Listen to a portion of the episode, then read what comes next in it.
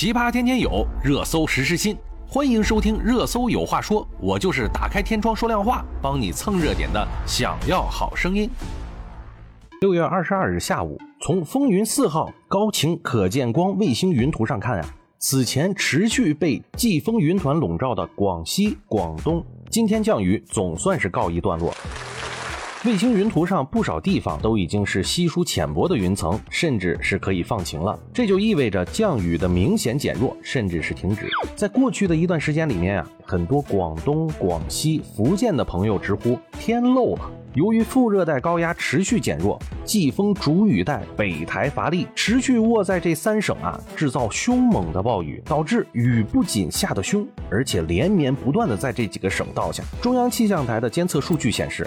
过去三十天里面，我国广东、福建、广西、台湾等省是南方的强降雨中心，出现了广泛的四百毫米以上的降雨量。在这当中啊，更有红色的一千毫米以上雨量的出现，可见雨量极为的恐怖。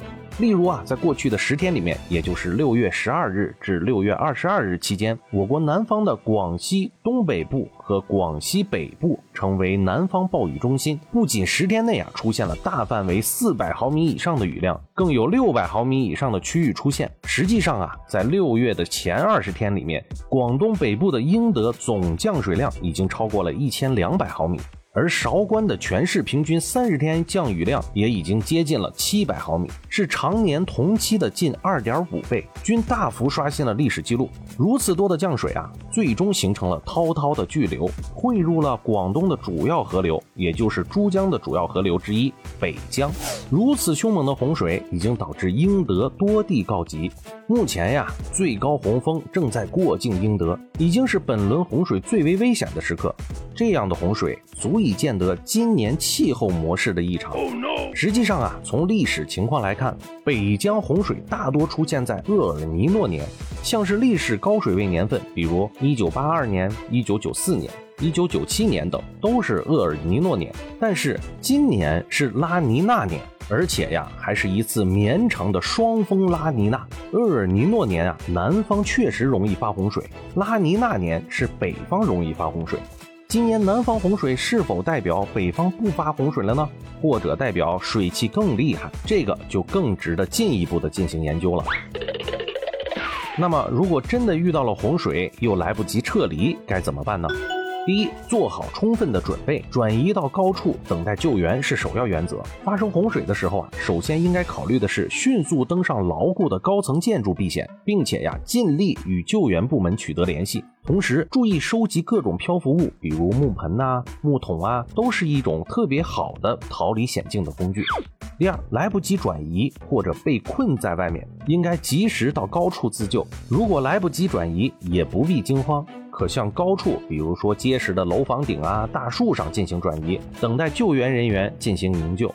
为防止洪水涌入屋内，首先呀要堵住大门下面的所有空隙。最好在门槛外侧放上沙袋，沙袋可以用麻袋、草袋或者布袋、塑料袋，里面装满沙子、泥土、碎石。如果预料洪水还会上涨，那么底层窗外也要堆上沙袋。如果洪水不断上涨，应在楼上储备一些食物以及饮用水、保暖的衣物和烧开水的用具。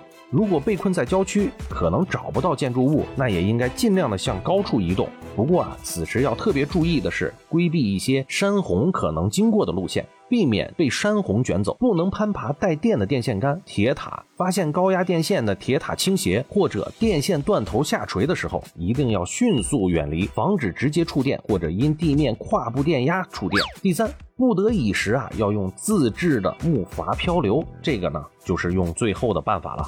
如果水灾严重，水位不断的上涨，就要自制木筏逃生。任何入水能够漂浮的东西，比如说床板、箱子、柜子、门板等，这些都可以用来制作木筏。如果一时间找不到绳子，那就撕开床单。被单用来进行代替，在爬上木筏之前呀，一定要试一试木筏是否能够漂浮。收集食品、发信号用的用具，比如说哨子啊、手电筒、旗帜、划桨呢，是必不可少的。在离开房间漂浮之前，要吃一些食物和喝一些热水，以增强体力。第四，车子淹水了，该如何逃生？在落水的第一时间，第一件事情就是解开安全带。打开车门，因为采用侧门逃生是最安全快捷的方式。